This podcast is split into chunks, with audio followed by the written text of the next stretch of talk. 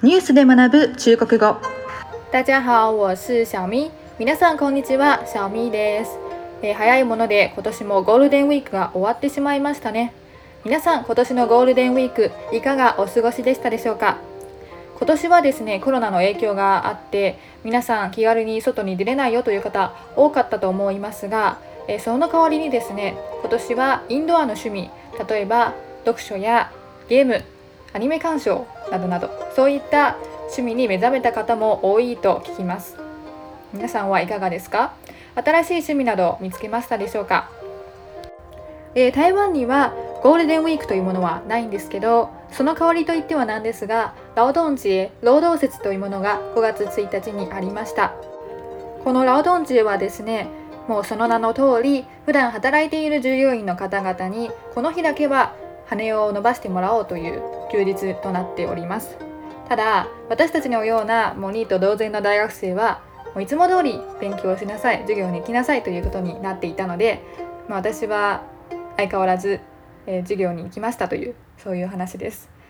あのオチも何もない話で誠に申し訳ないんですが、えー今週も早速エピソードに入っていきましょう。今週のエピソード皆さんにお伝えしたい単語はこちらになります。落日条款。落日条款です。これは日本語では日没規定あるいはサンセット条約と訳すみたいです。ではですねこのサンセット条約どういう意味なのかと言いますとサンセットはもう英語のサンセットつまりは日没のことですよね。つまりこのサンセットは終わりの日を示しています。つまりサンセット条項というのは法律や計画取り決め規制といったあらゆるルールにおいてその適用期間を定めた条項のことを指します。簡単に言うとあの終わりが定めてある終わりの日が定めてある条項ですね。その適用期間を過ぎてしまうとこの条項はあっという間に効力を失ってしまうわけです。一般的に法律というものは改正案が提出されてそれが通らない限り修正はされない。そういうものだと思うんですがサンセット条項は、えーもう一定期間を過ぎたらそのルールをまた使うかどうか更新するかどうかを決めることができる。つまりルールをフレキシブルに扱うことができる。そういうメリットがありますね、えー時代に合わせたルールを作ることができる。それがサンセット条項のメリットです。このサンセット条項実際にはどのような法案に盛り込まれているのか気になるところですよね。なのでせっかくですので今回エピソードに入る前にこのサンセット条項が実際に使われた法律というものをちょっと皆さんと見ていきたいなと思います。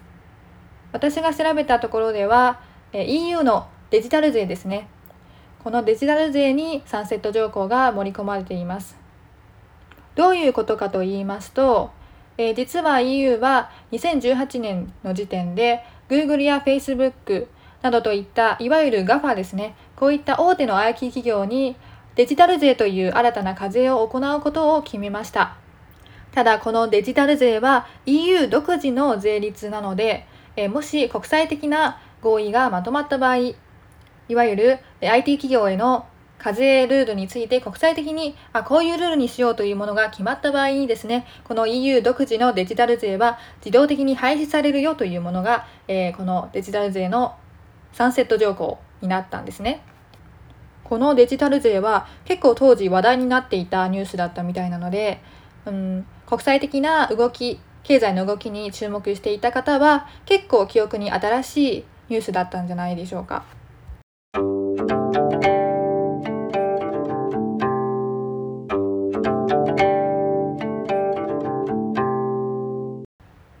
では早速今週のニュースに入っていきましょう。今週皆様にお伝えしたいエピソードはこちらになります。南アフリカのライオン牧場、娯楽で殺されるライオンたち。皆さん、ライオンはお好きでしょうか？私は犬派か猫派かと聞かれると、もう断然猫派なので、もちろんライオンも大好きです。ライオンの主な生息地といえば、え皆さん、もちろん南アフリカを真っ先に思い浮かべると思いますが、そうです。南アフリカは、えーライオンを観光業の一環として扱っている節もあり、ライオン産業というね、独自の産業も繰り広げている国なのです。このライオン産業、具体的にはどういうことなのかと言いますと、野生のライオン以外にも飼育されているライオンがたくさん存在しているということなんです。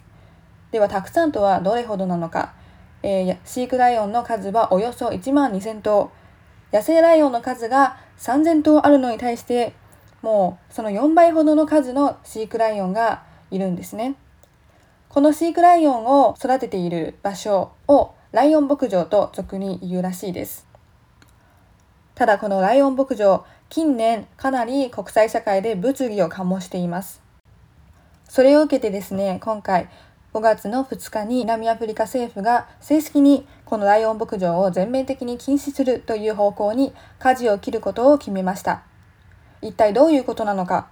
ライオン牧場はどこが危険なのか？そもそもライオン牧場とはどういうところなのか？逐一皆様に説明していきたいと思います。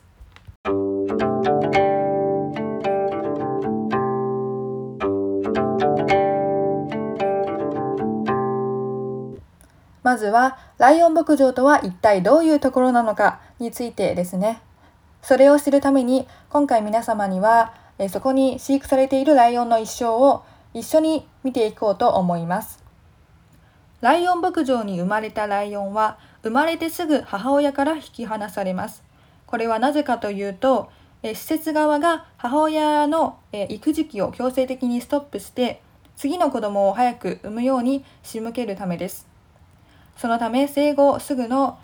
子ライオンはすぐに暗い檻の中に閉じ込まれて人間慣れするよう訓練されます。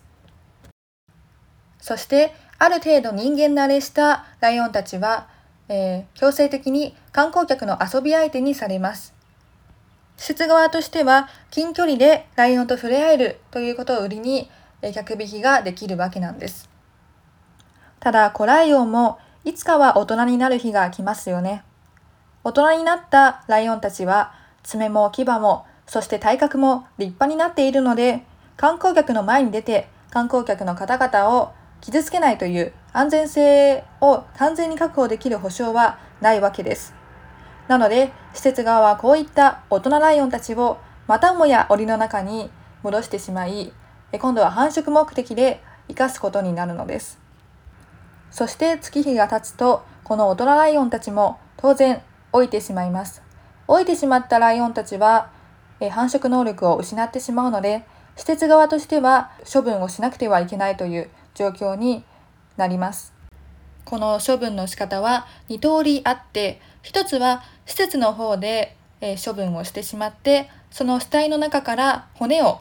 ま抜き出してアジアに売るという方法なんですね。この骨、一体どういう、なぜ売るのかっていうのが疑問なんだと思うんですけど、えー、アジア、特に中国の方では、ライオンの骨にいろんな薬効があると噂されています。なので、このライオンの骨、結構中国では高値で取引されるんですね。そしてもう一つの処分方法。これがかなり残酷です。ライオンをフェンスの中に閉じ込めて、え観光客の人に自由に打たせるんですね、銃で。もちろん、海外には狩猟、ハンティングを趣味とする観光客が一定数いることは、えー、存じ上げています。需要があるからこそ供給がある。そういう方々向けのビジネスなんでしょう。ただ、このビジネスはえ狩猟というよりかは単なる虐殺ですよね。というのも観光客からすれば、えー、自分の命が危険にさらされる可能性全くゼロですからね。このフェンスが壊れない限り。反対にライオン側からすれば、え、フェンスの中にいる限り100%殺されるというわけなんです。こんな残酷なビジネス、かなり類を見ないと思うんですが、皆さんどう思いますか？えー、ここまでライオン牧場のライオンの一生というものを皆さんと一緒に見てきたわけなんですが、もう生まれてから死ぬまでずっと人間側に搾取され続けてきたんだなということがよくわかりますよね。このライオン産業の実態を近年様々なメディアが報じるようになり、それを受けて国際社会は南アフリカの観光業へのバッシングを近年強めていっています。まあこうした背景があったからこそ、え今年の2021年5月2日に南アフリカ政府が正式にライオン牧場の運営を全面的に禁止することを決めたんですね。そういう声明を出しました。この声明には、ライオン繁殖産業は自然保護に貢献しておらず、南アフリカの自然保護と観光の評判を傷つけているという見解を、えー、政府は正式に認めています。そして、ライオン牧場の運営禁止に関してなんですが、これはライオンの繁殖、飼育、狩猟から触れ合いまで全ての商用サービスの許可を禁止することを示しています。実はこのライオン産業、え南アフリカに数百万ドル規模の利益を与えているかなりビッグなビジネスなので、今回この南アフリカ政府の決断は苦渋の決断だと言えるでしょう。そしてこの決断を下した南アフリカ政府、えすごく勇気のいる決断だったし、えー、英断だったと思います。ただですね、今回私が読んだニュース記事、えー、その締めくくりにはですね、このような言葉が書かれていました。但禁止养殖狮子是否有落日条款？全面禁令将从什么时候彻底执行？对此，就连发出承诺的南非政府，目前也都还没有宣布确切的禁止时间表。日本語訳はこうなります。ただ、ライオンの繁殖産業を禁止するとして、その法案にはサンセット条項は盛り込まれるのか、 また、全面禁止令はいつ頃から徹底的に施行されるのか、こういった問いに対して南アフリカ政府はまだ確かな答えを提示することができません。というのも、今回の決断を下した南アフリカ政府自身でさえ、まだ、えー、禁止令を発表する、禁止令を施行する正確な時間帯を公表できていないからです。えー、つまりはですね、全面的にライオン牧場の運営を禁止するという方向を示したのはいいものの、まだ正確なところは何も決まっていないというのが現状らしいです。今後の展開に注目ですね。以上、えー、今週のエピソード、南アフリカのライオン牧場、娯楽で殺されるライオンたちでした。